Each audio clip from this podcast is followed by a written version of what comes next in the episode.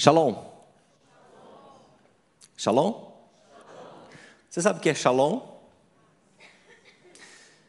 Eu vou contar para você um pouquinho como eu entendi o que é shalom. Eu, um pastor amigo meu compartilhou uma experiência que ele viveu. Ele pegou um avião, um voo, e ao seu lado havia um jovem. O jovem estava lá com seu fone de ouvido, ouvindo a sua música, e eles decolaram. E em pouco tempo eles estavam já na velocidade cruzeiro e eles pegaram aquela turbulência que realmente fez com que o pastor começasse a orar, achando que eles iam morrer. Você já pegou uma turbulência assim? Então, a dele era pior. e ele começou a orar, tentando lembrar todos os pecados que ele havia cometido. Acho que até esqueceu que Deus não se lembra dos nossos pecados, né? mas naquela hora a coisa pegou para ele, ele começou a orar. E ele olhou para o lado, aquele jovem continuava, como diz aquela música bem antiga, eu já vou revelar minha idade aqui, calmo, sereno e tranquilo, sinto descanso nesse viver. E e ele começou a orar, continuou a orar, continuou a orar e Deus respondeu a oração. Eles passaram pela turbulência. Só que quando eles pousaram, ele não se aguentou e foi falar com aquele jovem. Ele perguntou: Meu jovem, nós quase morremos e você continuou calmo, sereno, tranquilo. Como você pode ficar nessa atitude? E aquele jovem olhou para ele e falou assim: Olha, não é que eu, eu conheço o piloto. Nessa hora o piloto sai da cabine. E quando sai, aquele piloto olha para aquele jovem e fala assim: E aí, filho? Hoje foi punk, né? E o jovem fala assim: É, pai, hoje foi punk. Isso é shalom. Não importa qual a turbulência que você está enfrentando na sua vida ou que você já enfrentou, você tem um piloto e esse piloto é seu pai. Amém? Então agora você pode olhar para a pessoa que está do seu lado e dizer para ela assim: que a paz shalom Pode olhar para ela, não vai te morder. Você como aquele curitibano receptivo, né? Olha assim, olha bem na batata dos olhos dela e diz assim: que a paz shalom esteja acompanhando você todos os dias até o Senhor voltar. Amém? Glória a Deus. Eu estou muito feliz por estar aqui. É... Eu sou terceira geração de batistas. Né? Então, estar ministrando no meio de batistas, para mim, é algo que traz uma memória afetiva muito grande. Como Timóteo ouviu de Paulo, assim, que você foi criado aos pés de Loide e da sua mãe, eu posso dizer assim que eu fui criado aos pés da minha avó Lola e da minha mãe Maria Lúcia, e também das minhas tias. Inclusive, eu tenho o privilégio de estar com a minha tia Diná aqui, né? essa senhora né, linda, e meu tio Sérgio. Né? Então, a Bíblia diz que a quem honra, honra. Então, é um privilégio eu poder é, estar aqui junto com eles aqui. Mas, como eu estou falando, eu sou terceira geração de batistas e é um privilégio muito grande ser criado num, num lar, num ambiente, num meio em que a palavra sempre é o norte, sempre a direção. Isso foi algo que me guiou durante toda a minha vida e quando eu fui olhar para aquilo que eu vivia como realidade de cristão, eu comecei a ver que muito do que eu vivia estava muito afastado da palavra. Deixe me apresentar, eu sou médico, ah, eu sou pastor também, mas eu sou médico, ok? A minha primeira formação, eu sou médico pediatra. Hoje eu já não trabalho mais tanto nessa área, minha área principal de atuação hoje é medicina ortomolecular, que é a medicina que busca é, fazer com que você viva mais tempo né? não somente sobreviva. A propósito, o tema dessa ministração de hoje é vivendo ou sobrevivendo. Qual que é, tem sido a sua realidade nesses dias? Vivendo ou sobrevivendo? Porque a gente tem escolhas. E muitos de nós, que eu vou contar para vocês, estamos nos acostumando a sobreviver. Então, eu, como pediatra, eu morava numa cidade pequena e nessa época é, eu trabalhava muito, muito mesmo. E eu fazia, às vezes, jornadas de trabalho de 36 horas direto. E no dia seguinte, ia, acho quando eu ia descansar, tocava o telefone e eu tinha que continuar a trabalhar. E aquilo se somava àquilo, a, a minhas atividades na igreja. Eu era alguém, era vice-líder da igreja, eu era líder de louvor, eu era líder da, das células, líder de famílias, líder de tudo que você pensava. até inventei um coral, eu nunca regi coral, inventei um jeito lá de reger um coral, comprei umas fitas lá e saiu, saiu o coral. Mas aquilo foi se avolumando. E você sabe que a Bíblia é tão fantástica, porque por mais que você leia um versículo, por mais que você esteja acostumado com um versículo, um dia ele salta aos seus olhos de uma forma diferente, e aí ele te impacta e quebra toda a sua estrutura, e você então fala assim: Meu Deus, como eu nunca vi isso. E nessa época, então, eu vivia um padrão em que eu era hum, realmente alguém que estava sobrevivendo. E um dos versículos que saltou à minha mente foi, a minha visão, foi João 10, 10. Está escrito assim: Eu vim para que tenham vida e vida abundante. E eu olhei, falei, vida abundante. O que, que é isso? Será que isso é para o céu? Será que é só para o meu espírito? Será que é para a minha alma? Será que é para esse corpo físico aqui? Ou será que é para o corpo glorificado? O que, que é vida abundante? O que, que é vida abundante? Resposta difícil, né? E aí, eu e minha esposa começamos a Cristiana, nós começamos a perguntar ao Senhor, Senhor, o que é essa vida abundante? E o Espírito Santo foi nos mostrando, e nós pedimos, quais são os fundamentos dessa vida abundante?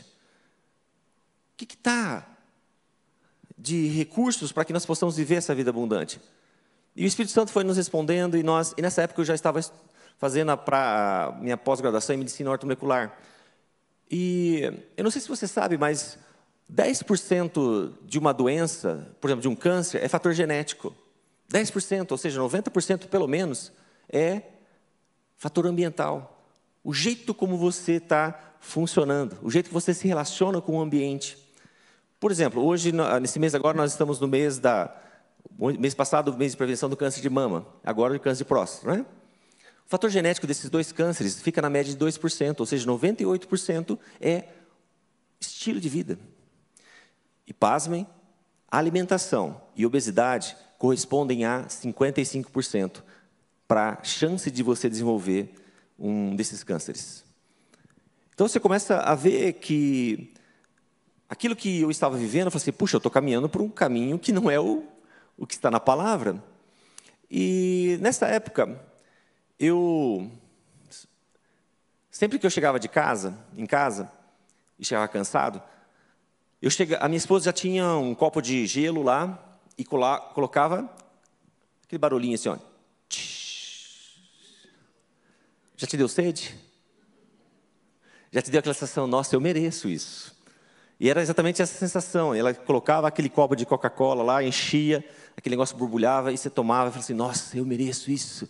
Porque eu fiz tanta coisa boa hoje, eu preciso descarregar. Eu preciso descarregar minha ansiedade. Numa dessas vezes, eu cheguei de um plantão, e minha esposa fez isso, aquele copo gelado, Coca-Cola, e ela colocou. A hora que eu comecei a tomar, a voz se ouviu em minha mente. O que está escrito em 1 Pedro 5,7? Lance sobre. Sobre? Por quê? Lance sobre Deus a vossa ansiedade, pois Ele tem cuidado de vós. Eu falei o versículo assim, o cara, ah, já, tipo assim, como um bom batista, eu já li a Bíblia várias vezes. Você já leu a Bíblia, né? Amém? Glória a Deus ou misericórdia? Então eu tenho o hábito desde os oito anos de ler a Bíblia toda vez, uma vez por ano. Né? Então eu já li a Bíblia várias vezes. Tá? Então, porque, porque para eu conhecer o Senhor da palavra, eu porque, preciso conhecer a palavra do Senhor, né? E aí, claro, você já fica, como batista, a gente conhece bastante, gosta da escola bíblica dominical, eu lembro, né, alegrei-me quando me disseram, vamos, vamos à casa do Senhor. Então, já veio aquele versículo, e tinha aquelas competições que a gente fazia. Quem fala o versículo mais rápido? Eu falava, né? Aí, claro que você já fica orgulhosinho e já fala assim, ah, lance sobre Deus a vossa ansiedade. E aí, nessa hora, o Espírito Santo me pegou. Em quem que você acabou de lançar a sua ansiedade? Aí aquilo começou a já queimar, né? Repita o versículo. Aí eu falei assim: eu lancei sobre a Coca-Cola a minha ansiedade, pois ela tem cuidado de mim. A partir daquilo eu entendi que tudo que você coloca no lugar de Deus, não importa, no lugar de Jesus, não importa se é um objeto, no caso ali a Coca-Cola, uma pessoa, um relacionamento, a sua profissão, os seus objetivos, o que você coloca no lugar do Senhor é idolatria. Idolatria. Ídolo não é uma coisa ruim, é uma coisa boa, só que está no lugar errado. Está no lugar que só Jesus pode estar. Quais estão, têm sido seus ídolos? Muitas vezes nós condenamos ou até olhamos feio para uma pessoa que, que tem um ídolo, uma estátua, uma imagem, e falamos: olha lá. Mas quando você nasce de novo, você já nasceu de novo? Amém? Eu não estou perguntando se você é membro dessa igreja, estou perguntando se você nasceu de novo. Você tem certeza disso? Se você chegar no céu hoje, o Senhor chegar para você e falar assim: por que eu devo deixar você entrar no meu céu? O que, que você vai falar para Ele? Porque eu fui membro há tanto tempo? Porque eu dava o dízimo? Porque eu fui na escolinha dominical? Que participava disso? Por que, que você vai entrar nos céus? É um de cada vez, que está muito barulho e não consigo entender. É que vocês curitibanos são bem infusivos, assim, então. Por que, que você vai entrar no céu? Porque você nasceu de novo. Amém? Então você nasceu de novo? Não saia daqui sem essa certeza. Não saia daqui sem essa certeza. Eu não quero falar para membros de igreja, eu quero falar para nascidos de novo. Então, quando a, a gente ouve é, o que está na palavra, e nós começamos a entender aquilo que a palavra diz a nosso respeito e que o Espírito Santo quer falar conosco. E eu estava nesse momento e aquilo começou a me quebrar. E eu fui vendo aqui quantos ídolos estavam ali. Então você tem aquela, às vezes a pessoa condena aquela pessoa que tem a imagem, e aí você fala assim: nossa, mas vem cá, quando a pessoa nasce novo, aquilo já deixa de ter aquela importância para ela, e ela se afasta daquilo. Mas como você vai arrancar um ídolo do seu coração? Você pensou nisso? Como é difícil isso? E nós, muitas vezes, estamos acostumados, temos aqueles nossos ídolos de criação e nos apegamos a ele. E eu tinha, eu tinha, por exemplo, a Coca-Cola. Eu tinha minha profissão, eu achava que aquilo me, iria me satisfazer, iria me trazer realização, a questão da igreja. Eram todas situações que me faziam crer que eu estava vivendo algo muito bom, mas eu não estava vivendo algo bom, porque eu não estava vivendo a vida abundante.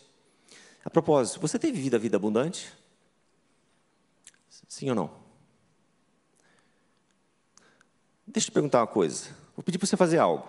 Bate nas suas costas, por favor. Pode bater dos dois lados. Pode bater. É você mesmo, você não vai espancar ninguém. Já aproveita, desfaz aquele trigger point, aquele pontinho de tensão. Você encontrou alguma asa aí? Não? É exatamente isso, porque você e eu não somos anjos, mas nós queremos viver como anjos. Nós achamos que nós somos limitados, depois que nós nascemos de novo, a cuidar do nosso espírito e da nossa alma. E aí, meu irmão, é igual o tripé, ó, desse. Aqui tem rodinha, até se segura. Mas essa câmera tem três pés, é um tripé. Se um tiver com um problema, o que, que vai acontecer? Segura durante o tempo, mas uma hora cai. Então, se você cuida só do seu espírito e da sua alma, e nós, como cristãos, cuidamos muito do nosso espírito da nossa alma, porque você pratica, você está em comunhão, você está congregando, você está praticando as disciplinas espirituais, você lê a Bíblia, você ora, você jejua. Jejua, né? Amém? Meu irmão, você quer viver mais? Come menos. Então você tem que jejuar. Todos os seres vivos foram criados para terem períodos de jejum, todos. Ok? Então, o jejum faz parte da sua saúde, não somente espiritual, mas também da sua saúde física. Né? O Luciano Subirá escreveu um livro sobre isso, Cultura do Jejum, tem um capítulo meu lá. Alguém já leu esse livro? Então, tem um capítulo meu lá. Né? Eu sou aquele doutor Aldo Março lá, que está escrito lá. Tá? Mas, você pratica essas disciplinas espirituais. Mas nós, como cristãos, nós nos esquecemos de cuidar do templo do Espírito Santo. E respondendo essa pergunta se era para esse, esse corpo agora ou para aquele corpo glorificado, Romanos 8,11 diz assim: que se o Espírito que restou Jesus Cristo dentre os mortos habita em você, ele habita em você? Amém. Ok? Se esse mesmo Espírito que restou Jesus Cristo dentre os mortos habita em você, ele vivificará o vosso corpo mortal. Ou seja, meu irmão, se você nasceu de novo, você recebeu uma casa nova. Você recebeu uma ativação de um código genético que está escrito ali em cada célula do seu corpo, para que você possa viver essa vida abundante, não somente no seu espírito, na sua alma, mas também no seu corpo, no templo do Espírito Santo. Isso é tão fantástico, porque a Bíblia nos diz que, em Gênesis 6,3, que o nosso tempo de vida serão 120 anos. E nessa noite eu estou liberando sobre a sua vida essa informação de 120 anos. Amém? Você recebe isso? Aí você pergunta, ah, doutor, mas isso é na Bíblia, coisa assim. Ah, será que a Bíblia é um livro científico? Sim, a Bíblia é um livro científico. A revista Nature, uma das revistas médicas mais conceituadas, em 2016 publica um artigo dizendo que o nosso limite genético são 120 anos. Então você vê como a Bíblia é um livro científico? Então olha para a Bíblia e você vai ver que ali estão os fundamentos. 120 anos. Mas eu já falei para minha esposa, eu casei com ela quando eu tinha 25 anos. Eu falei para ela, olha, se é para a gente fazer essa conta de viver até os 120 anos, eu vou ficar casado com você 95 anos. Vão ser bodas de sândalo, eu nem sei o que é isso, mas é isso aí que eu vou ficar casado com você. E eu quero chegar no final dos meus dias com você, dizendo assim: meu amor. Eu não quero chamar você de filha ou filha, porque você não é minha filha. Não quero chamar você de mãe, porque você não é minha mãe. Eu quero chamar você de meu amor. E para isso eu tenho que ser meio igual a Abraão, né? Quando Deus ressuscita Abraão, né? depois ele casa com Quetura. Até minha mãe ficou brava com, na novela da Record com Abraão, porque falou assim: Filho, ele amava tanto a Sara, por que, que ele foi casar com a Quetura? Né, teve, quem assistiu a Gênesis, a novela Record, falei, mãe, é porque Deus ressuscitou ele, então, se ressuscitou, então a coisa tem que colocar em prática. Então. Mas aí entenda que nós estamos tão acostumados a sobreviver, que quando eu falei 120 anos, você falou assim, diz, doutor, eu chegar nos 80 já está tá difícil passar aqui chegar nos 60. Tem alguém aqui com 80 anos? Tem meu tio aqui, Sérgio. Forte, viril, musculoso, bonitão. Mas ó, uma coisa interessante, eu fui ministrar, uh, fui convidado para ministrar no aniversário de 80 anos da minha outra tia, tia Darli. E eu, ela me falou assim, filho, você ministra no meu, no meu aniversário de 80 anos? Eu falei assim, ah, tia, ministro, né? Aí eu fiquei pensando assim, Deus, o que, que eu vou falar nesse aniversário de 80 anos? É, foi bom enquanto durou. Porque chega a 80 anos, nosso limite, nossa perspectiva de vida até assim, já não está nessa faixa. Mas quando a gente olha para a palavra, a gente vê que quando nós colocamos em prática os fundamentos que Deus criou para que nós pudéssemos viver essa vida abundante, nós podemos dizer que Deus, Ele cuida de nós de uma forma muito especial. E é sobre isso que eu gostaria de falar com vocês. Antes de eu continuar falando, você pode pegar seu celular? Pode pegar? Você vai apontar aqui para a célula, para a tela, por favor? Vai aparecer um QR Code aí, quer dizer, é para aparecer.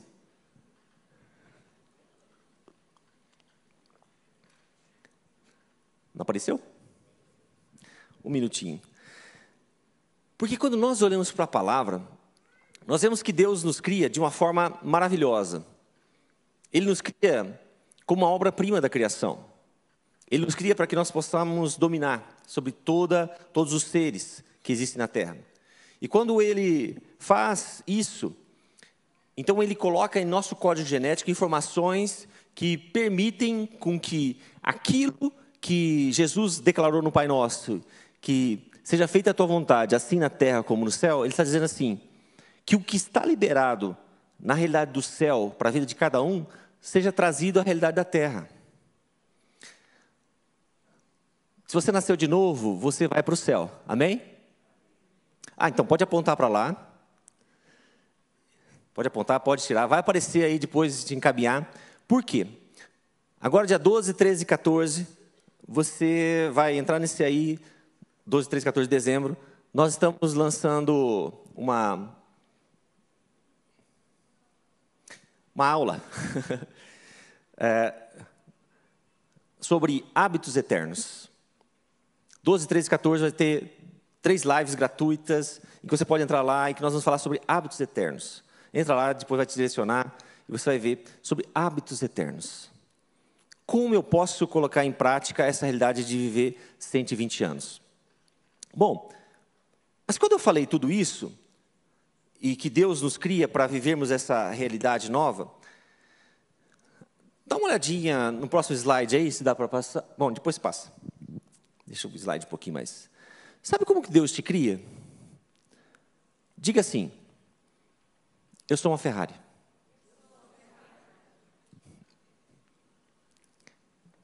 Você é uma Ferrari. Quando Deus te cria, cria cada um de nós, Ele cria a obra-prima da criação. Ele cria essa Ferrari para que ela possa viver esses 120 anos, para poder cumprir todos os propósitos que Ele tem. E quando Ele faz isso, Ele coloca em nós informações que estão armazenadas no nosso código genético, lá no nosso DNA. Só para você ter uma ideia, em cada célula do nosso corpo nós temos 23 pares de cromossomos. Cada par de cromossomo tem uma quantidade de informações correspondente a 4.200 livros. Então, cada célula do nosso corpo tem mais ou menos 9, uh, 23, é, 9.200, é, 92 mil livros em cada célula do nosso corpo. Mas não é um livrinho fininho igual o gibi. É um livro de 500 páginas. Em cada célula do nosso corpo, nós temos mais ou menos 100 trilhões de células. Então, se você fizer uma conta, 9,2, aí coloca 18 zerinhos. 9,2 elevado à 18ª potência de informações que o Senhor armazenou, colocou em cada célula do seu corpo, para que você possa viver todo o propósito que Ele tem na sua vida. Então, Ele criou uma Ferrari. Mas para que essa Ferrari funcione, Ele então coloca os fundamentos para que você possa fazer com que ela funcione bem. É por isso que quando você olha para a Bíblia, nós estávamos cantando ali, e enquanto nós estávamos cantando, eu comecei a pensar: por que, que Deus cria o sono? Por que, que Deus cria o descanso? Para lembrar que você não é Deus, só Ele é Deus. Que você precisa descansar.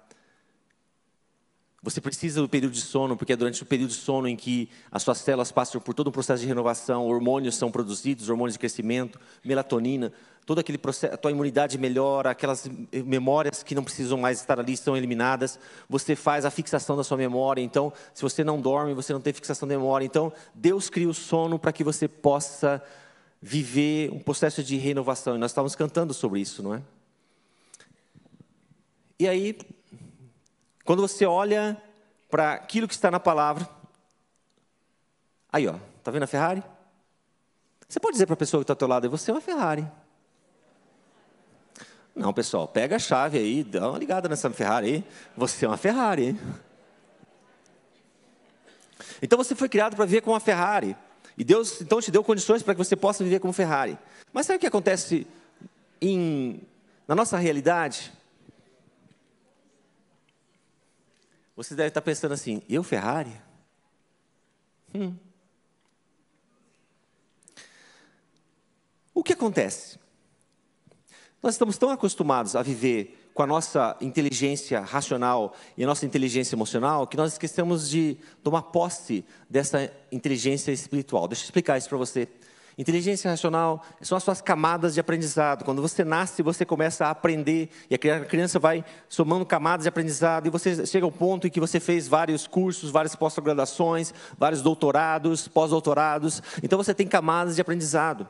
E hoje, muitos de nós se movem por essas camadas de aprendizado. Inteligência racional. E nós temos a nossa inteligência emocional, que é a forma como você se relaciona com as pessoas, como você se relaciona com o meio ambiente, como você responde a estresse. Essas duas inteligências movem a maioria das pessoas. Porque quando nós olhamos para a palavra, nós vemos que todos os seres humanos são capacitados e dotados dessas dois tipos de inteligência. Porque elas são base ali de como Deus nos cria. Só que o nosso cérebro, ele funciona de uma forma muito interessante. Podemos dividir o funcionamento do nosso cérebro em duas partes, uma parte didática. O nosso inconsciente, o nosso banco de dados, onde estão as informações que você recebeu durante toda a sua vida, lá dentro do útero, e se nós vamos pensar um pouquinho mais, quando a mulher, a sua mãe foi gerada, os óvulos que estavam lá no seu ovário acompanharam ela durante toda a, sua, a vida dela, não mudaram. Então, aquele óvulo da qual você foi gerado recebeu várias informações.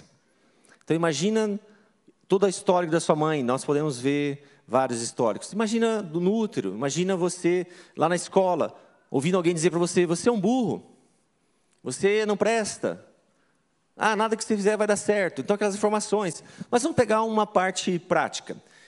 O nosso cérebro consciente, nosso cérebro racional, esse que é o seu a sua capacidade de armazenamento, ele funciona, ele funciona a velocidade de 5 mil bits por segundo, se fosse o computador. Aquele lá, o inconsciente, 400 milhões de bits por segundo. Agora, imagina numa estação de controle, de confronto, quem que vai dominar? O consciente ou o inconsciente? 400 milhões de bits por segundo ou 5 mil? É claro que o de 400 milhões de bits por segundo. Então, imagina assim, que você, quando criança, estava lá uh, na sua casa dormindo, teve uma tempestade, aqueles trovões, aquela coisa, acabou a energia, aí quando volta a energia, você sente algo fazendo creque-creque assim no seu rosto. E aí quando você bate a mão assim, aquilo faz aquele barulhinho de barata sendo amassada. E a partir daquele dia, você não pode ver barata.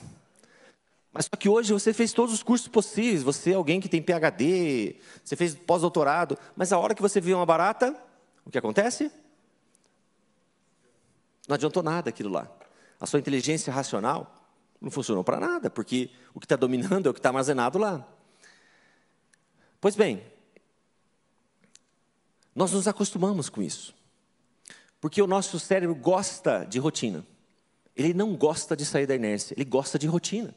Ele gosta de se manter dentro de uma faixa de conforto. Porque para sair da inércia, que é uma lei da física, o seu corpo tem que gastar muita energia, o seu cérebro tem que gastar muita energia. Uma lei da inércia. Para um foguete sair da nossa atmosfera, dois terços de combustível. Então gasta muito. E é por isso que nós nos acostumamos com as nossas rotinas.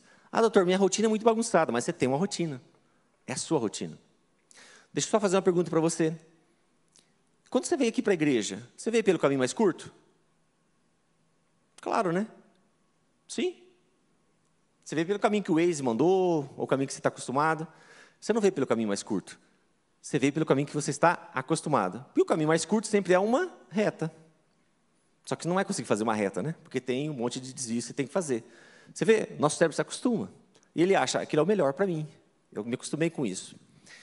E aí, durante a nossa vida, nós vamos fazendo com essa Ferrari algo muito interessante. Nós vamos tratando ela de uma forma em que ela não foi preparada para ser tratada. E o mundo está dizendo para você: olha, você é uma Ferrari? Sabe que o mundo diz para você que você é? E muitas vezes você acredita nisso? Dá para colocar a próxima imagem aí?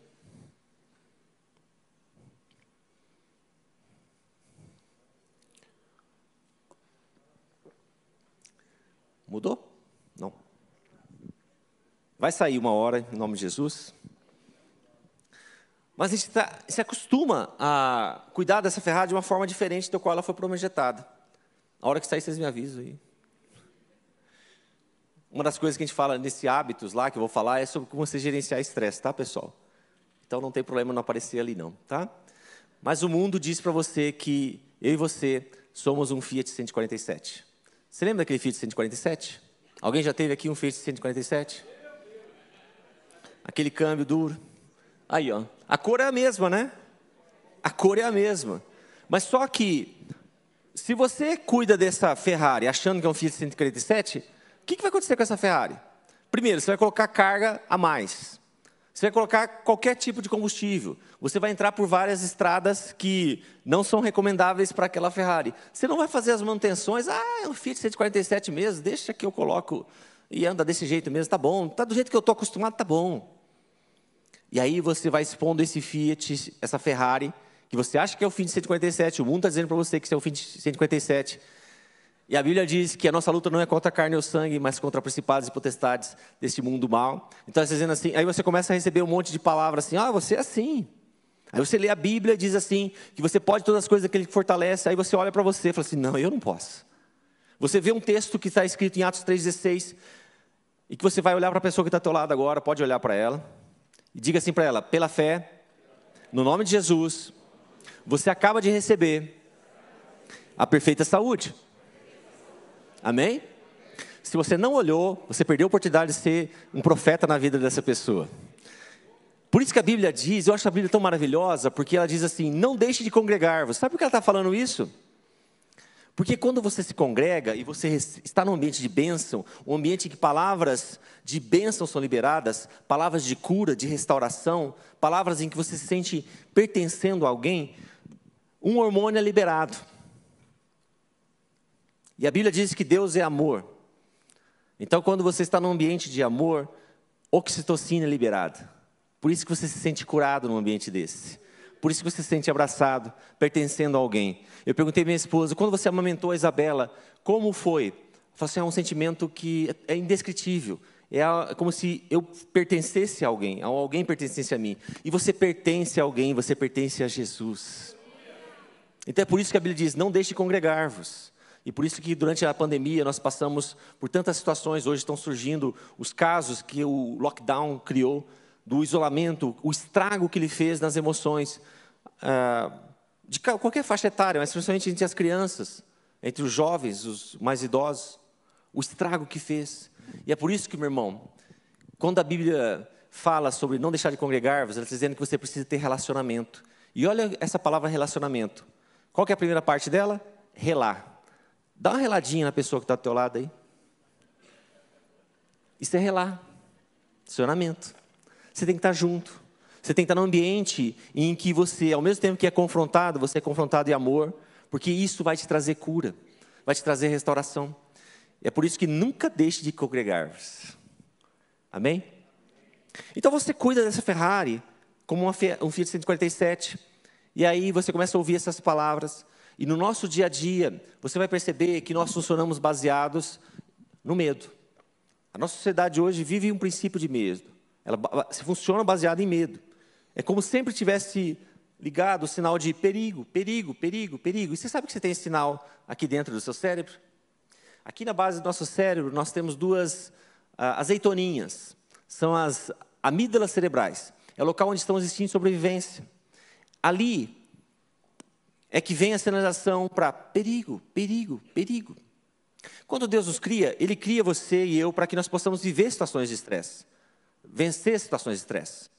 Então, você, quando vem uma situação de perigo, você vai lutar ou fugir. O seu organismo então se prepara para isso, aciona essas amígdalas cerebrais, elas bloqueiam o seu cérebro racional, sua, o seu córtex.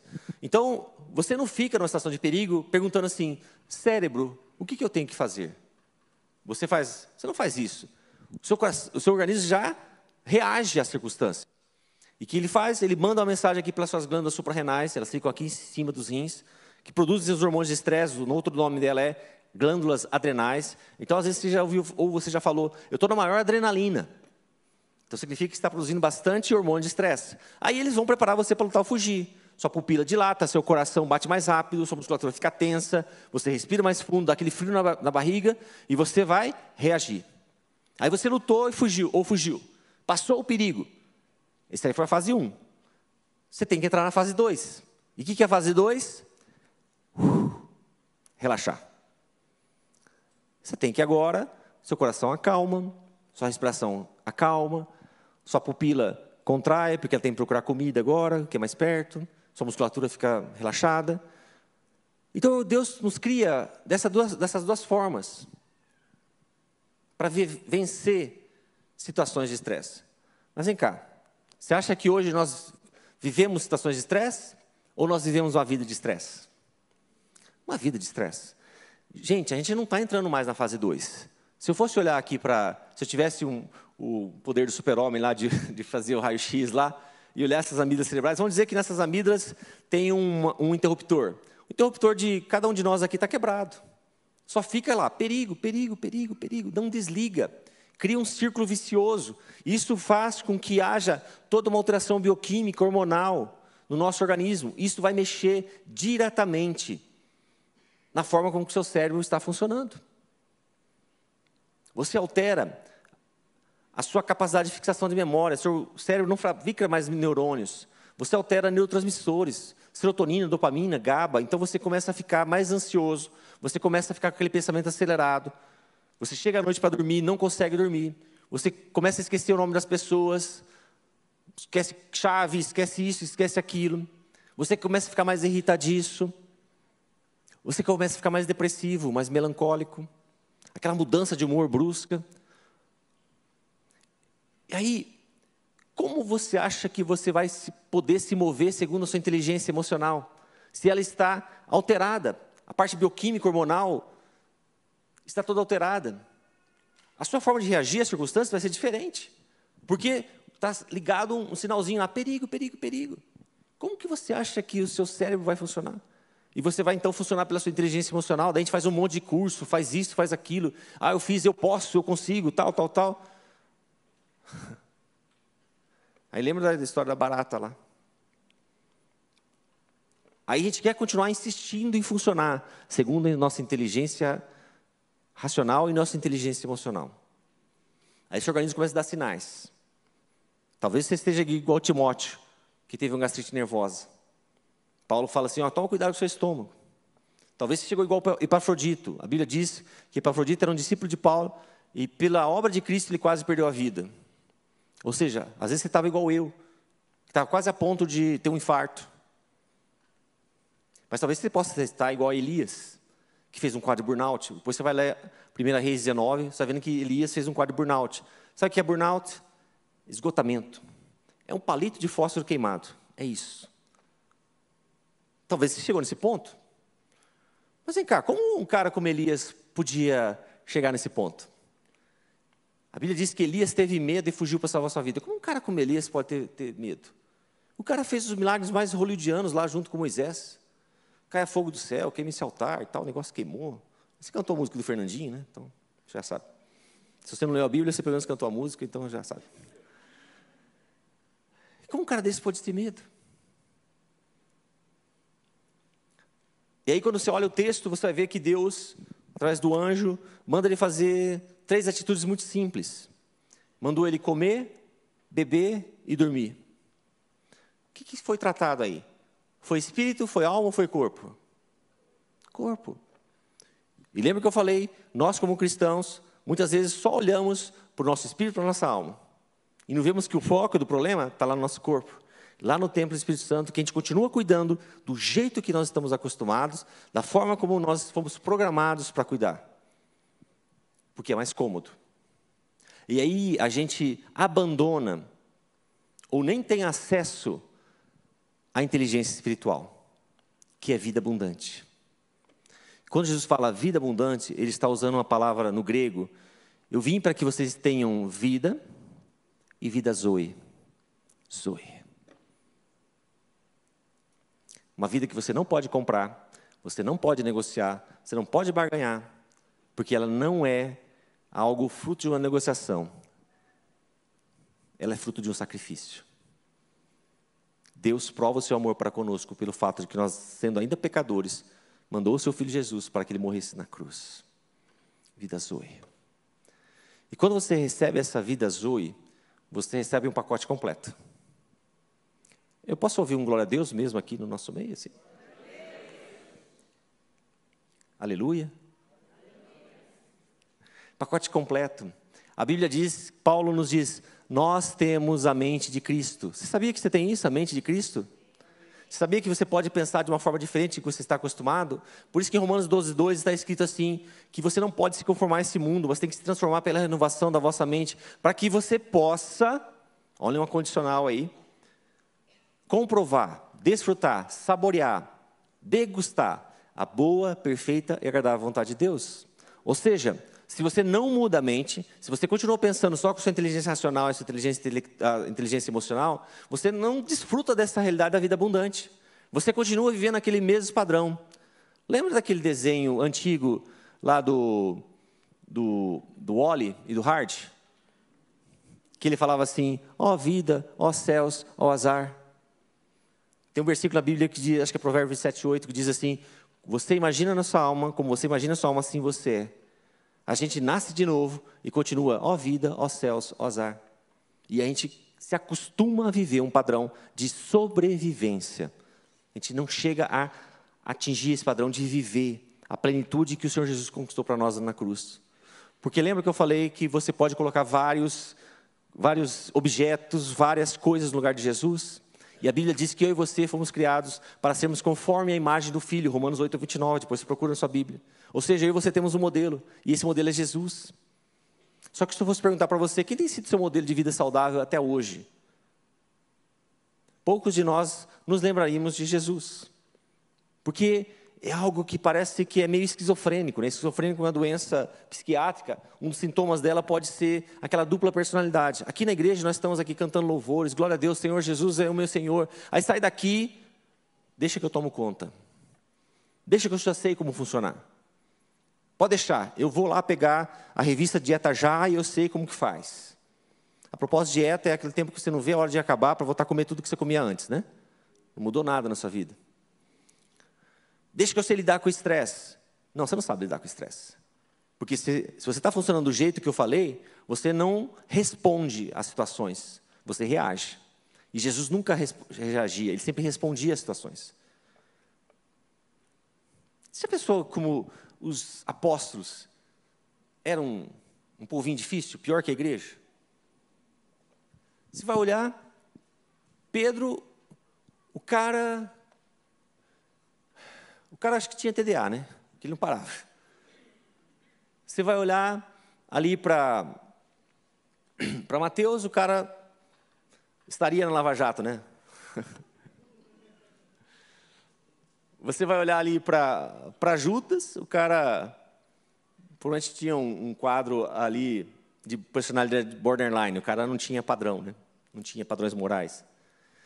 Pessoas difíceis, e você pega aquela passagem em que Jesus faz a multiplicação dos pães e peixes, a Bíblia diz que Jesus ouve tudo, coloca as pessoas é, em uma formação, e aí ele se pega os pães e os peixinhos e diz assim: e tendo graça, dado graças. Não importa qual era a atitude, Jesus sempre tinha atitude, eh, qual a situação, Jesus sempre tinha atitude de gratidão. Qual que é a sua atitude? Ó vida, ó céus, ó azar? Ah, Deus, por que eu estou passando por isso? Ou você fala assim, Deus, eu não tô, sei porque eu estou passando por isso, mas eu sei que o Senhor está no controle. Eu sei que o Senhor já está trazendo a realidade dos céus aqui sobre a minha vida. Qual tem sido essa atitude até hoje? E aí, quando você começa a entender a realidade da palavra e começa a colocar em prática a mente de Cristo, você vai vendo que os seus pensamentos começam a ser limpos. Você começa a olhar para as situações por uma outra ótica, por uma outra janela porque você começa a ser guiado pelo Espírito. A Bíblia diz que todos os que são filhos de Deus são guiados pelo Espírito. Então você pode sair daqui e você vai perceber que o Espírito Santo vai começar a falar com você de formas que você nunca experimentou. E você começa a olhar de uma forma assim. Um exemplo simples para vocês. Uma, eu estava atendendo uma, uma, uma jovem que estava lá no, no Moriá. E ela chegou, doutor, eu perdi o meu relógio. Na verdade, meu relógio parou. E naquela hora o Espírito Santo falou comigo. Quando você nasce de novo, você sai do tempo Cronos. Você não se move mais por agenda. Porque você entrou no tempo Kairos. No tempo de Deus, você se move por propósito. Você está entendendo? Você pode ter agenda, mas você não se move mais por agenda, você se move por propósito. Você toma posse disso? Porque se você se move por agenda, você se move segundo uma realidade que já não é mais a sua. Você não funciona mais desse jeito. Você tem uma outra realidade. Mas só que a gente está tão acostumado com essa realidade que a gente permanece vivendo um padrão de ansiedade. E aí o que acontece? Quando você está ansioso, o seu organismo interpreta que você está em perigo. E ele vai fazer com que você busque certos tipos de alimentos. Você já percebeu que quando você está estressado, você nunca vai querer comer brócolis? Ah, eu quero brócolis. Eu quero chuchu. Alguém faz isso aqui? O que, que você quer comer? Chocolate, pizza, né? Tudo esses alimentos que dão energia pronta. Não é que você não tem vergonha na cara, é porque o seu organismo está com a bioquímica alterada, ele vai buscar esses alimentos. E aí a gente vai criando todo um terreno para inflamação no seu organismo. Aí você começa a criar um terreno para doença.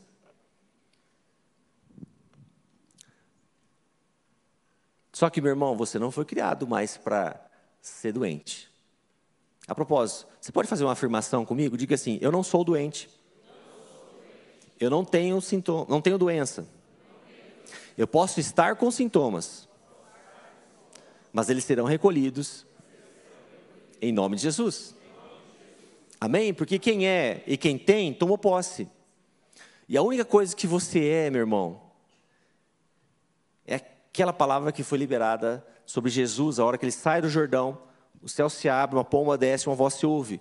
Esse é meu filho amado, em quem eu me alegro. Você pode dizer isso? Eu sou o filho amado, em quem o papai se alegra. Porque se você não entender isso, identidade, quem você é, você vai receber tantas palavras e você vai aceitar essas palavras. E aquilo passa a ser a sua realidade, mas isso já não é mais sua realidade, porque você nasceu de novo, você tem uma, fide, uma filiação, você tem um pai que te ama e cuida de você em cada circunstância, em cada situação. E foi isso que começou a acontecer nas nossas vidas. Eu e o Cristiano, nós começamos a colocar em prática isso. Eu vivia, como falei para vocês, um padrão altamente estressante. A partir daquele dia, eu nunca mais tomei Coca-Cola. E desses, um dias, bem lá no comecinho, eu estava lá, orando. E aí o Espírito Santo, com a sua voz terna, suave, falou, me deu uma mensagem muito, muito calma. Ele falou assim: Sabe o que você está fazendo? Do jeito que você está vivendo? Você está investindo no futuro marido da sua futura viúva. Você entendeu? Bem suave, assim. Coisa. Sim. E eu falei: opa. Claro, se você trabalha e trabalhava muito, é claro que você vai ter patrimônio, você vai conseguir juntar recursos, um patrimônio legal, mas o que ia acontecer do jeito que estava vivendo, eu estava encurtando a minha vida. E claro, minha esposa linda, maravilhosa. Rapidinho ia ter candidatos lá, né? Eu falei, opa, não, não, deixa eu ficar meus 95 anos casadinho com você.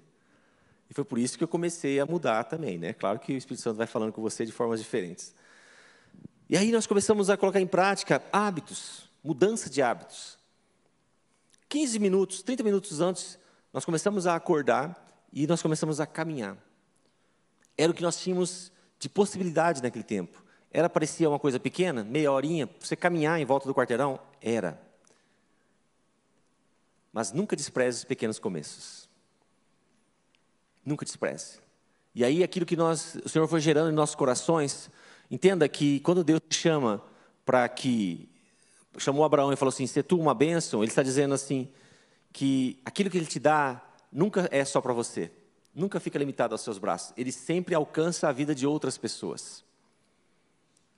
E a propósito, com certeza, vários nomes de pessoas estão vindo à sua mente durante essa ministração, durante o tempo que você está aqui na igreja.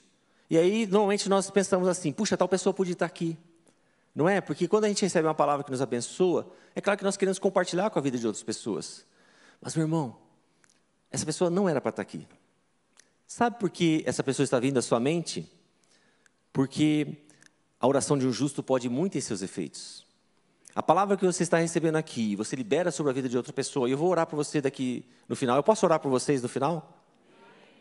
A, a palavra que você receber e você compartilhar sobre a vida daquela pessoa, vai alcançar aquela pessoa e ela será curada em nome de Jesus. Ah, doutor, será que isso é possível? Eu posso dar um testemunho para vocês? Eu estava ministrando aqui numa igreja em Curitiba, eu e Cristiano, um congresso de mulheres. E durante a ministração eu dei essa orientação. E aí eu liberei uma palavra de cura sobre uma lesão causada por HPV, lesão ali no colo do útero. E uma jovem que estava ali pegou essa palavra tomou posse dessa palavra e liberou sobre a vida de uma amiga que estava ali com uma lesão NIC3, que é uma lesão já entrando para um câncer. Ela liberou sobre a vida dessa menina. E o que aconteceu? Depois da ministração, ela chega para a gente, chorando, e fala assim: Doutor, não sei, eu preciso compartilhar com o senhor, eu preciso compartilhar com o senhor. E a gente estava naquela correria, porque o congresso é um, é um tempo muito contado. Mas aí nós entendemos, o Espírito Santo, lembra que eu falei para vocês, não se mova por agenda, mova-se por propósito. Aí o Espírito Santo falou assim, ouça. E nós paramos, falou assim, pode falar. Ele falou assim, doutor, eu recebi aquela palavra, eu liberei a palavra. E depois, enquanto o senhor continuou a ministrar, depois de algum tempo, eu comecei a receber algumas mensagens. Essa era, era minha amiga, ela estava com a lesão NIC 3, é, no colo do útero. E ela então mandou uma mensagem para mim dizendo assim: Olha, não sei o que aconteceu, algo começou a queimar dentro de mim. E eu fui ali ao banheiro e eu eliminei algo podre. Ela mostra a, fo a foto. E depois de alguns dias ela falou assim: Doutor, ela foi na ginecologista. Ela fez o exame e não tinha mais nenhuma lesão. Você entendeu como a sua oração pode muito seus efeitos? Porque, meu irmão, minha irmã, chega de viver cristianismo medíocre. Medíocre na média. Você não quer mais isso. Você, Deus não te trouxe, não te colocou nessa igreja para você continuar a viver um cristianismo medíocre. Porque eu sei que aqui é uma igreja em que tem pão. É a casa do pão, é uma Belém. É uma igreja que o Senhor está trazendo a realidade desse tempo novo. E é por isso que eu estou aqui. Eu não conhecia essa igreja, mas a partir de hoje ela já faz parte das minhas orações. E é por isso que nós temos que entender que aquilo que está sendo liberado nesses dias, desse alinhamento entre espírito, alma e corpo, ou seja, eu não posso cuidar somente de uma parte de mim, duas partes, eu tenho que cuidar das três partes, para que eu possa cumprir todo o propósito que Deus tem na minha vida. E aí nós começamos a entender que aquilo que está escrito em Marcos 16, 17, 18 é o cristianismo normal. Você pode dizer comigo esse versículo, mas você não vai dizer para mim. Você vai fazer uma declaração para todo esse mundo espiritual que nos cerca. Então, a partir de hoje, você vai deixar de ser agente secreto. A partir de hoje, você vai deixar de ficar no comodismo. A partir de hoje, você vai viver uma realidade que vai te surpreender. Porque a Bíblia diz que você foi criado para viver de glória em glória. Recebendo do Senhor algo novo todos os dias. Então você pode ficar em pé, por favor?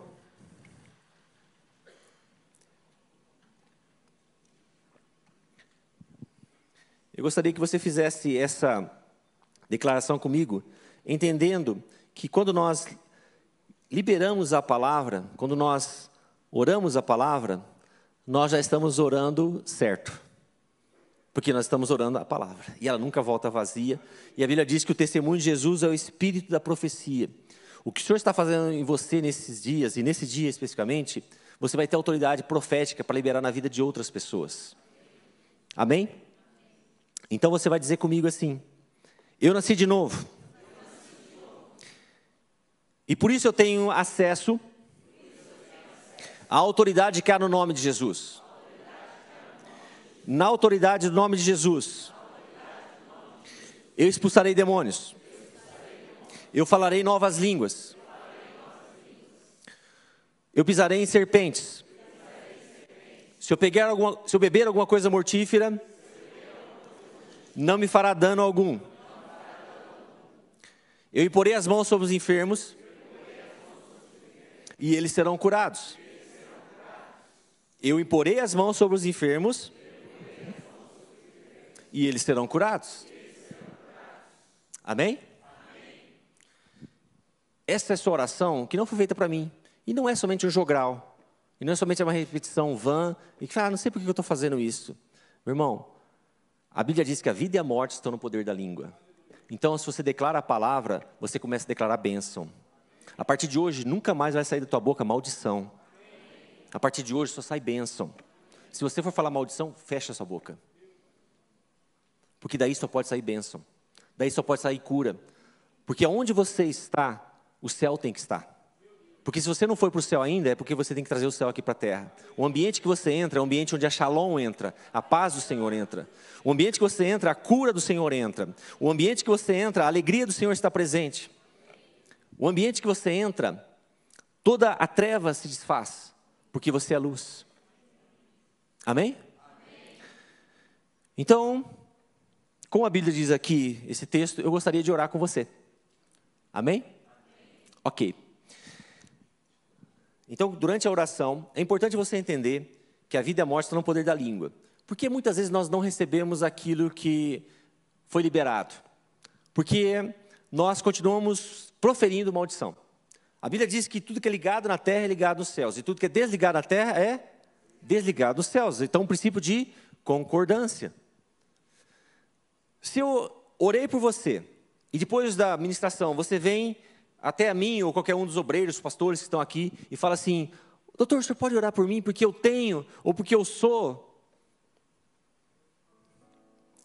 Eu posso orar? Não, porque não teve concordância, não tomou posse. Mas se você vier até mim ou qualquer um dos obreiros que estão aqui e falar assim: Doutor, o senhor pode orar por mim porque eu, eu estava com tal coisa e eu fui curada. E eu vou falar assim: Claro que eu posso orar por você, porque é uma oração de gratidão e de concordância. Entenderam? Então feche seus olhos.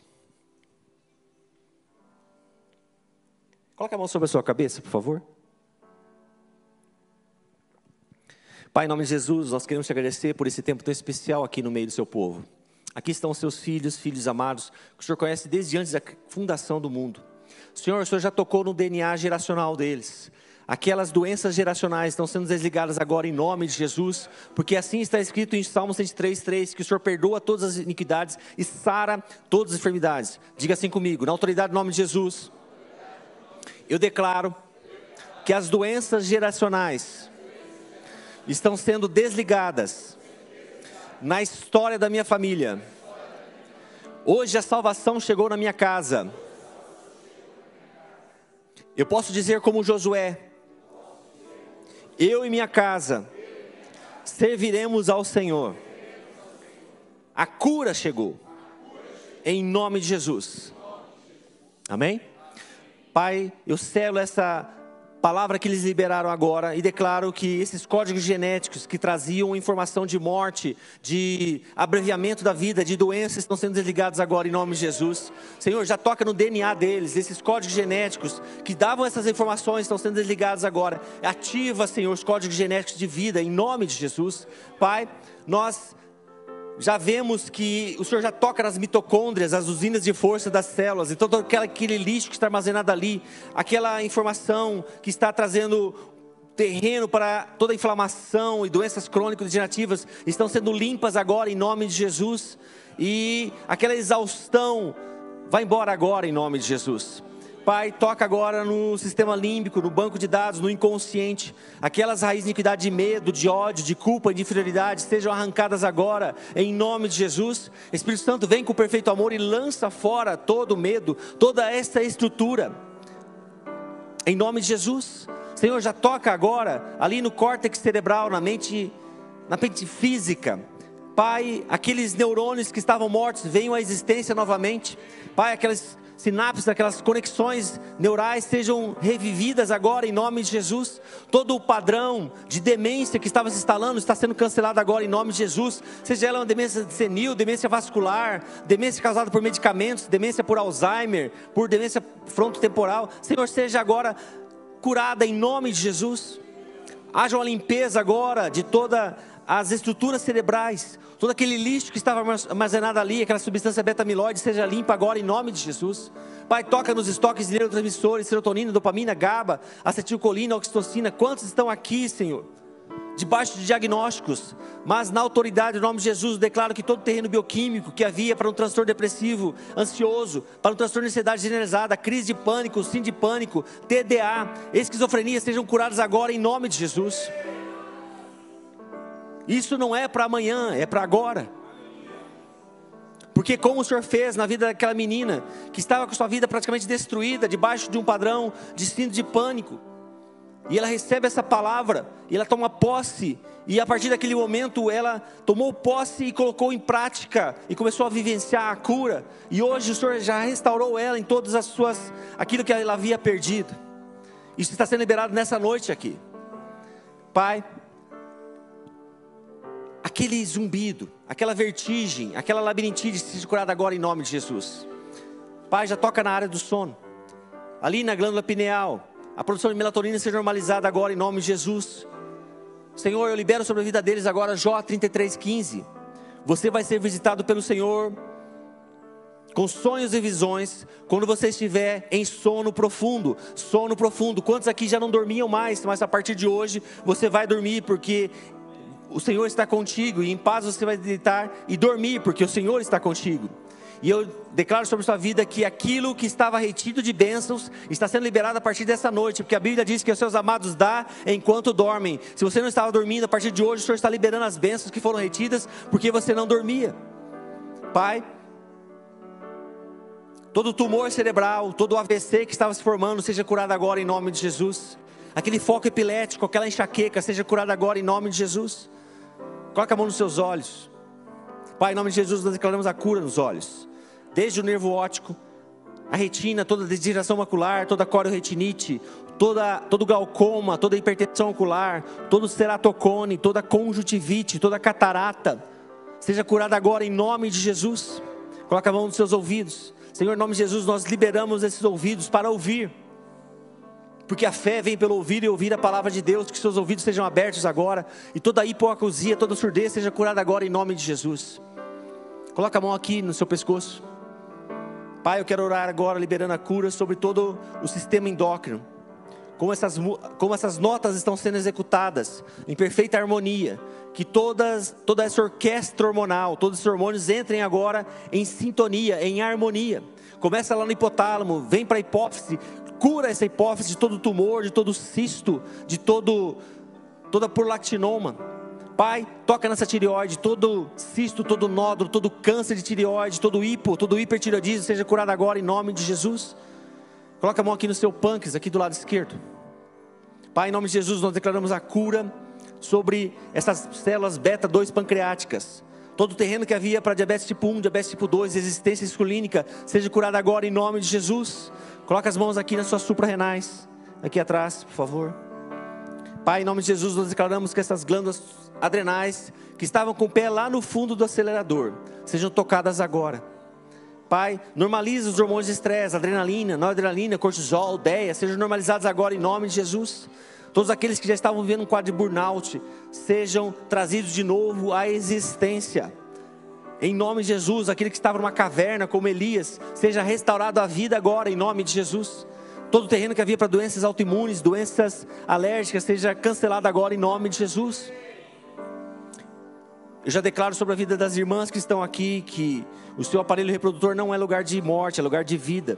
Então, todo diagnóstico que havia de um câncer de mama, de um, um, tumor de mama, um cisto, seja curado agora em nome de Jesus. Ovários sejam tocados agora, e todo assim de ovários policísticos, todo câncer de ovário, toda alteração hormonal seja curada agora em nome de Jesus. Toca nas trompas, toda fibrose seja curada agora em nome de Jesus. Toca no útero agora, toda endometriose, toda miomatose seja curada agora em nome de Jesus. Lesão causada pelo HPV ali no colo do útero seja curada agora em nome de Jesus.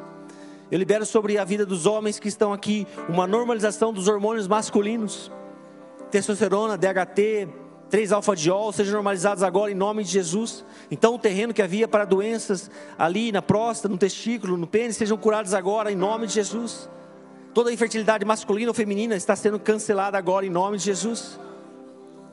Pai, nós vamos nos alegrar porque vamos receber notícias de, de que a esterilidade foi curada e que a estéril vai ser mãe de filhos. Já coloca as mãos nos seus rins. Pai, em nome de Jesus, nós liberamos a cura sobre esses rins. Toda insuficiência renal, toda pedra que está armazenada ali, seja curada agora em nome de Jesus.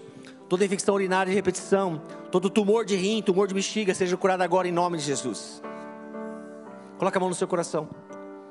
Em nome de Jesus, nós declaramos que hoje está se cumprindo a palavra profética que você liberou tantas vezes através daquela música. Eu recebi o um novo coração do Pai.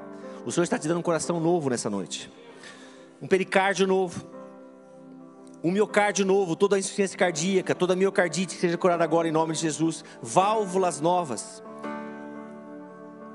Aquela arritmia seja curada agora em nome de Jesus. Aquelas coronárias que já estavam sofrendo um processo já de obstrução sejam curadas agora, todo diagnóstico, toda sentença de infarto está sendo cancelada agora em nome de Jesus. O Senhor já toca nos outros vasos, está limpando todas as artérias de toda a placa teromatose. As veias estão sendo limpas de todo o trombo, de todo êmbolo, de todo tromboembolismo está sendo curado agora em nome de Jesus. Respira fundo. Pai, em nome de Jesus, nós declaramos a cura sobre o aparelho respiratório, sobre essa árvore respiratória Limpa agora, Senhor, toda sinusite, toda rinite, toda amidalite, toda faringite, toda lesão de cordas vocais, toda bronquite, toda pneumonia mal curada, toda, todo foco tuberculoso, toda sequela de Covid seja curada agora em nome de Jesus. aquela perda de memória, aquela falta, perda de olfato, de paladar, aquele cansaço, aquela dispneia seja curada agora em nome de Jesus, que a sua capacidade respiratória seja agora aumentada em nome de Jesus. Pai, todo câncer de via, de via respiratória seja curado agora, de pulmão, de brônquios, de traqueia, de cordas vocais, seja curado agora em nome de Jesus. Coloca a mão no seu aparelho digestivo. Pai, em nome de Jesus, nós declaramos a cura sobre o aparelho digestivo da boca até o ânus, que a tua cura passe agora, Senhor. Toda quadro de, de aftas, de herpes labial, seja curado agora em nome de Jesus. Toda esofagite, todo refluxo gastroesofágico, câncer de esôfago, todo quadro de hernia de ato, toda gastrite, toda úlcera gástrica ou dodenal, seja curado agora em nome de Jesus. Câncer de esôfago, câncer de estômago, seja curado agora em nome de Jesus. Coloca a mão aqui no seu fígado. Pai, em nome de Jesus, nós declaramos a cura sobre esse toda quadro de esteatose hepática Toda gordura no fígado seja limpa agora em nome de Jesus. Todo quadro de hepatite causada por alteração nas enzimas hepáticas seja curado agora em nome de Jesus. Não importa a causa, se é uma, uma hepatite medicamentosa, viral, seja curado agora em nome de Jesus. Pai, todo câncer de fígado seja curado agora em nome de Jesus. Toca nesses intestinos. Toda intolerância alimentar seja curada agora em nome de Jesus. Todo pólipo, todo divertículo seja curado agora, todo câncer de intestino seja curado agora em nome de Jesus, aquela constipação seja curada agora em nome de Jesus. Eu quero orar pelo seu sistema sanguíneo e pelo seu sistema linfático. Em nome de Jesus, nós declaramos a cura sobre a série vermelha, série branca, plaquetas. Em nome de Jesus, toda anemia, toda leucemia, Toda plaqueta baixa seja curada agora em nome de Jesus. Toda alteração nos fatores de coagulação sejam normalizados agora em nome de Jesus. Pai, toca no sistema linfático. Todo linfoma seja curado agora em nome de Jesus. Eu quero orar pela sua pele, pelo seu cabelo, pelas suas unhas. Pai, em nome de Jesus. Alguns aqui podem já ter sofrido um quadro de uma alopecia areata, aquela perda de cabelos por causa de estresse. Vem agora com a tua cura, Senhor, e restaura em nome de Jesus, Pai, toda psoríase esteja curada agora em nome de Jesus. Pai, toda dermatite atópica, toda dermatite seborreica de contato seja curada agora em nome de Jesus. Todo vitiligo seja curado agora em nome de Jesus. Toda acne seja curada agora em nome de Jesus. Toda úlcera seja curada agora em nome de Jesus. Coloca a mão aqui na sua coluna, por favor.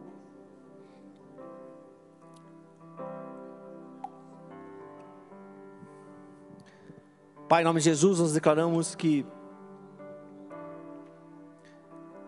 a coluna espiritual deles já foi trocada, que estava curvada, que muitas vezes fazia com que eles olhassem para situações e prendiam-os a situações, fazendo com que eles olhassem para uma realidade que já não é mais a deles, mas a realidade deles está nos céus, a realidade do alto.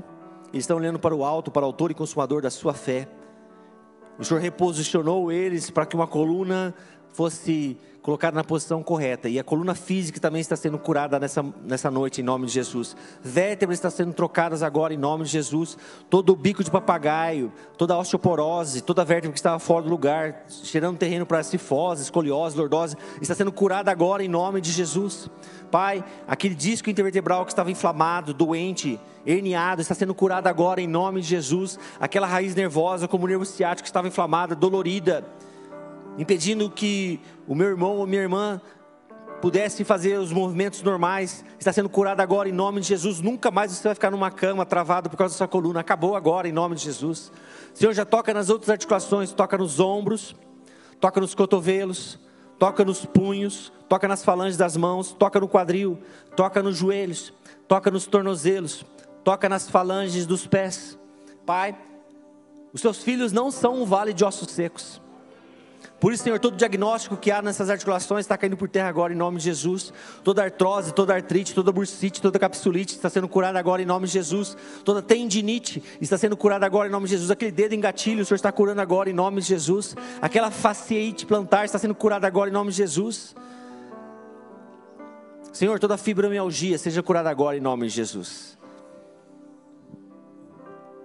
Toda doença nos ossos seja curada agora em nome de Jesus. Todo tumor ósseo seja curada agora em nome de Jesus. Toda osteoporose, toda osteopenia. Pai, nós te agradecemos, porque nessa noite, o Senhor, como um Pai amoroso, veio com seus presentes de cura. Há anjos aqui com cestos cheios da sua cura. E os seus filhos, como crianças, estão recebendo essa cura, estão desfrutando dela a partir de hoje. E é claro que quando nós, como crianças, desfrutamos do presente que o Senhor nos dá, ele nunca fica somente conosco, mas nós compartilhamos com outros. E aquilo que está escrito em Apocalipse 19, 10 está se acontecendo e se concretizando na vida dos meus irmãos. O que o Senhor fez dessa noite na vida deles é testemunho de Jesus. E é o espírito profético que eles vão ter a partir de hoje. Eles vão ter autoridade para chegar e ministrar a cura sobre a vida de outras pessoas. Senhor Jesus, tudo é para ti tudo é por ti e tudo vem de ti. Nós estamos aqui somente porque o Senhor permitiu que nós estivéssemos. Nós te amamos. Recebe toda a honra, toda a glória, todo o louvor, toda a adoração. Eu abençoo essa igreja para que a partir de hoje eles possam viver de glória em glória. Senhor, que a realidade do reino se estabeleça a cada dia. Senhor, que eles sejam realmente sal da terra e luz do mundo.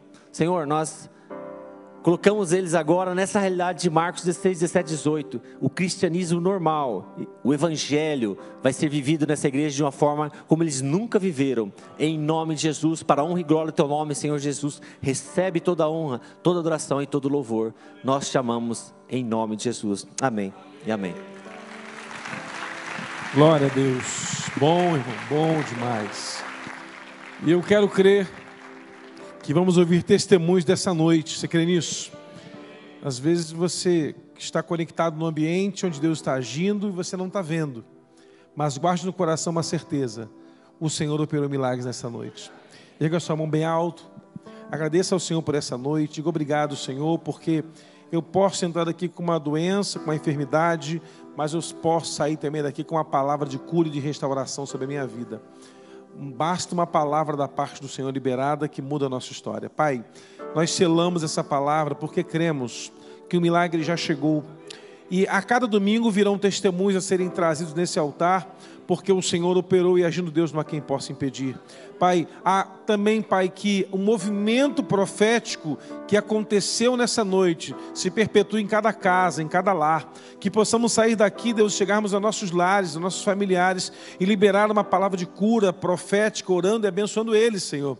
Para que eles venham testemunhar de que, mesmo que não estivessem aqui, eles puderam também receber do milagre. Assim como aquelas pessoas, Pai, que comeram do pão da multiplicação, que ficaram no cesto.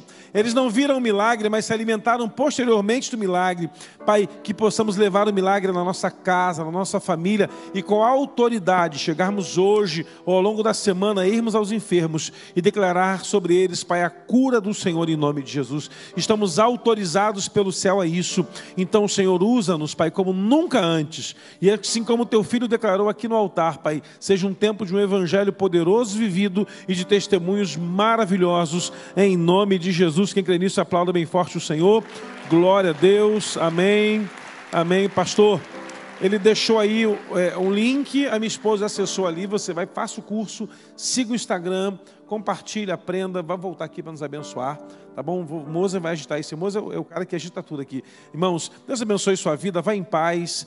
Vá na paz do Senhor. Você que está em casa pela internet aqui, né? Que o Senhor te abençoe essa semana. Você tenha uma semana de vitória, de conquistas. E que amanhã você celebre a vitória do Brasil. E que possamos avançar em nome de Jesus. Deus te abençoe. Glorifica o nome do Senhor.